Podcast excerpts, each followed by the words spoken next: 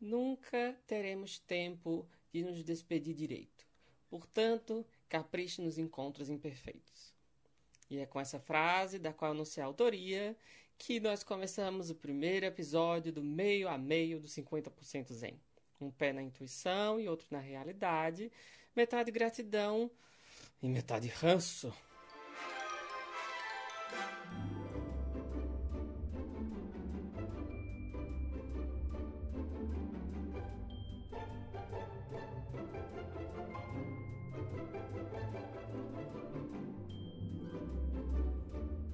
Para começar, bem-vindo, bem-vinda, bem-vinde à minha estreia solo na Podosfera, universo dos podcasts.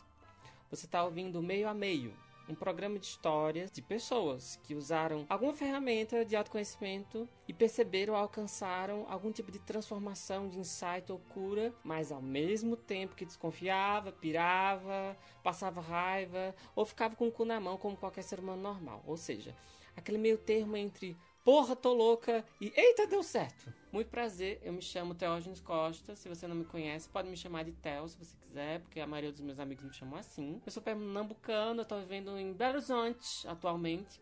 E dos anos pra cá eu tô juntando essa bagagem que eu tenho do design thinking que foi algo que eu estudei lá em Pernambuco, com ferramentas da neurociência e recursos de comunicação não violenta, além de umas doses, umas pitadas de budismo ali, para enxergar a vida, enxergar as relações com mais leveza e mais lucidez, porque eu acho que a gente está precisando, né? E aí eu me tornei instrutor de Theta Healing. É uma parada, uma ferramenta intuitiva de autoconhecimento criada por uma americana chamada Vaiana Steibel para investigar a origem daqueles pensamentos de merda que limita a gente sem a gente perceber.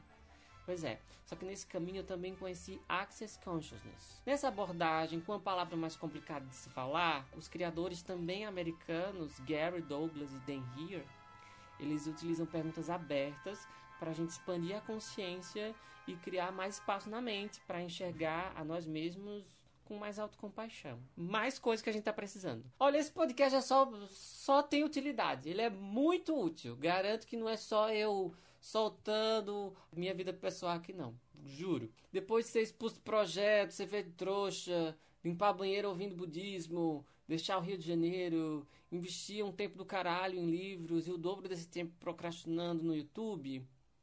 Cá estou eu no seu ouvidinho pelos próximos minutos, enquanto você, sei lá, tá no trânsito, tá na bike, tá me ouvindo enquanto ignora alguém, tá na academia, no computador trabalhando, lavando louça, Conta pra mim, manda mensagem pra mim em que condições você tá me ouvindo. Ou se você simplesmente decidiu que iria pra, parar tudo para ficar comigo um, um, tempo, uns minutos, nossa, muito obrigado. Me sinto especial. E aí, como dizem os cirandeiros, os ecochatos vegetarianos, sabe? Aquele pessoal que abraça a árvore e bate palma pro sol. Gratidão, gratiluz. Vamos deixar de, de conversa fiada, vamos deixar de lorota, de conversa água porque eu tô doido para contar essa história para vocês. Let's go! Deixa de ser trouxa e me segue no Instagram 50% zen. Então, 2016, vim para o Rio de Janeiro para fazer uns cursos, aí voltei para Pernambuco para organizar umas coisas, aí retornei de novo para o Rio de Janeiro. Só que nessa primeira ida para o Rio, eu fiz um curso do Theta Healing chamado Alma Gêmea. Sim, tenho preconceitos com esse termo também. Acho comercial para caralho. Mas é o curso. É assim que é. é para quem não sabe, o Teta Healing tem, é uma árvore de cursos. Tem vários cursos que eles se complementam. No curso de alma gêmea, que dura dois dias, você aprende a manifestar uma alma gêmea. A galera, todo mundo assim, muito empolgado, manifestando suas almas gêmeas. E eu olhei assim para todo mundo.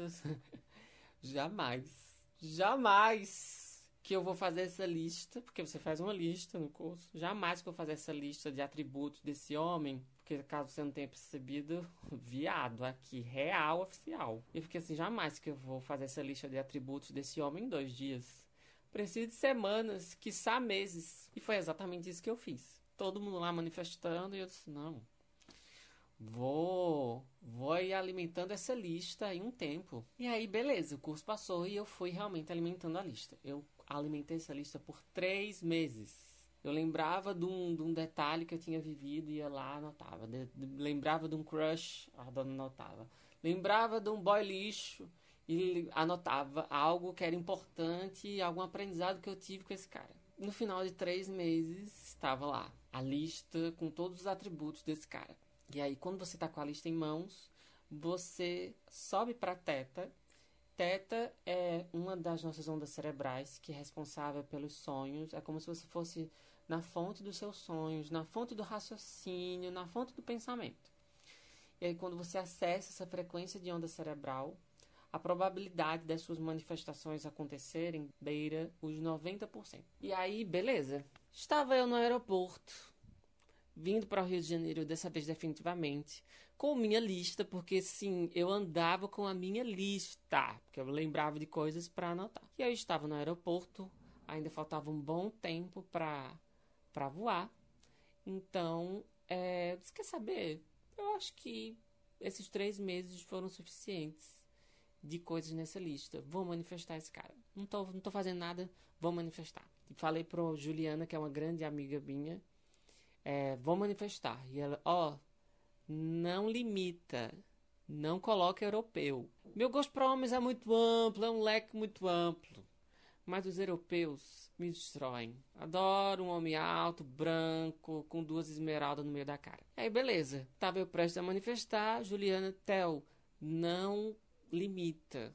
Não coloca europeu. Eu, tá bom. Na minha lista não tinha europeu, mas na minha mente tinha europeu sim.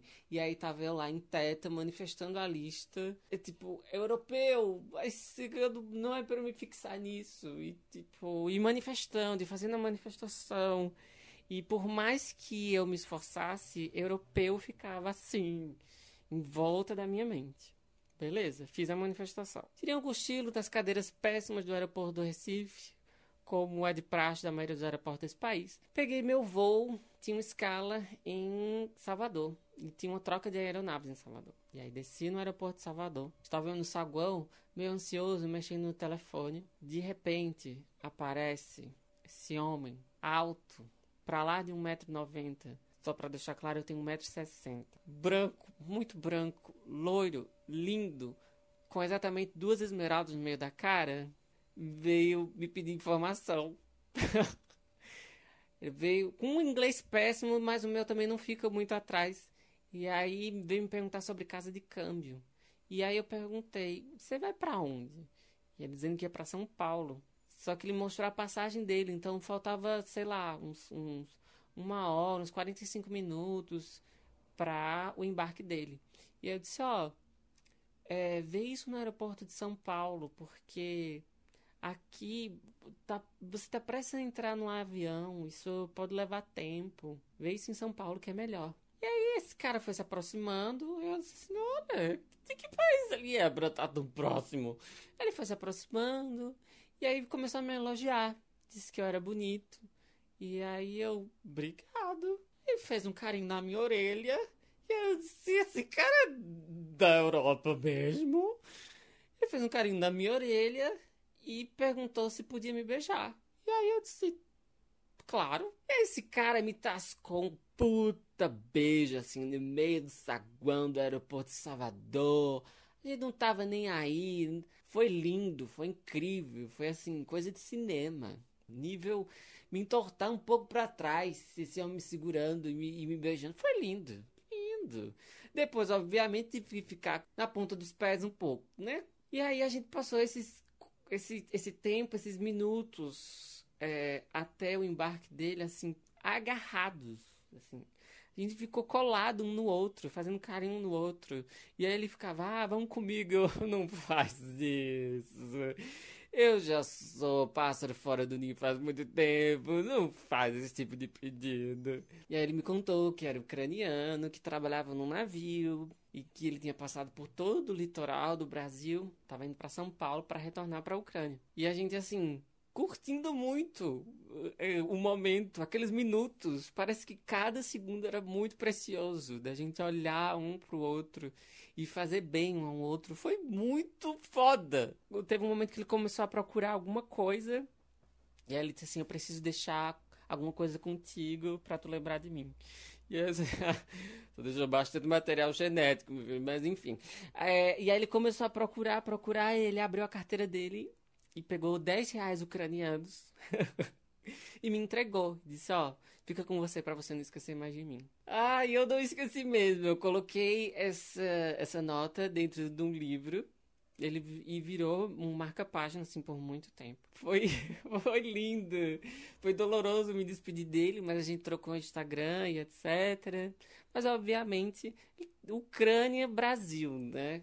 Enfim, é, a gente não estreitou laços, mas para mim foi uma prova assim. Sabe aquela coisa assim, matar cobre, mostrar o pau, sabe? Uma coisa de só acredito vendo.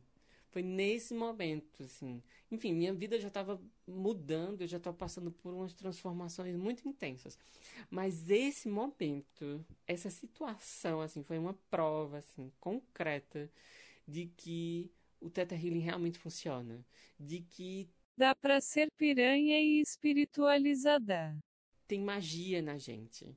Que a gente realmente, quando começa a baixar nossas barreiras para é, é, para expandir a consciência, quando a gente começa a fazer uma limpeza mesmo desses padrões mentais, dessas crenças de bosta que a gente acolhe como verdade, ou que as pessoas empurram para a gente, que a escola, que a família coloca para a gente sobre o que é paixão, o que é amor, o que é dinheiro e etc. Quando a gente começa a baixar as barreiras e começa a fazer uma limpeza mesmo desses conceitos e desses preconceitos, a gente realmente abre espaço para que outras coisas legais aconteçam na vida da gente. E essa situação definitivamente foi uma prova de que isso é verdade. E aí eu já estava no Theta Healing, já estava muito apaixonado pelo Theta Healing e eu fui que fui, mergulhei de cabeça. Hoje eu tenho 15 certificações em Theta Healing, sendo que duas delas é de instrutor. E eu decidi assim que é, eu desejo que mais pessoas vivam isso, que mais pessoas tenham encontros incríveis dentro de aeroportos e beijos inesquecíveis e situações que você vai se sentir tão energizado a ponto de contar no podcast pro mundo inteiro, sabe? Eu acho que as pessoas merecem viver mais dessas. viver mais disso, experimentar mais, de, de, de se permitir ao desconhecido e ao momento. Também estou no Facebook, no Twitter e até no TikTok, arroba 50% Zen. Mais uma vez, muito obrigado por me ouvir até agora. E eu aproveito para você que está me ouvindo, é, para te perguntar: sabe de alguém que está precisando dar uma chacoalhada na vida? Alguém que toparia conhecer uma parada completamente nova e diferente de tudo que essa pessoa já experimentou? Sabe de alguém que está desejando muito mudar alguma coisa na própria vida? Tipo, algo físico, emocional, profissional, financeiro, até espiritual? Então, compartilhe esse podcast. Envie esse podcast para alguém que está reclamando que o Tinder não dá em nada, que tem dedo podre, que só pega balixo e coisa do tipo. E você que já conhece o Teta Healing, tem alguma história para compartilhar? Me envia, por favor. Você pode me encontrar em qualquer rede social com o arroba 50% zen. Arroba 50% zen, tudo junto. Vamos trocar história, vamos criar a vida mais bonita. Esse é o 50% Zen, metade gratidão, metade ranço. Fui! No próximo episódio. E aí, depois da sessão, exatamente duas semanas depois, essa mulher me aparece muito mais magra. Eu olho para ela e pergunto: Tá fazendo dieta? Ela disse: Não, foi depois da sessão de Teta que tu fez em mim. Todo mundo tá perguntando se eu fiz lipo.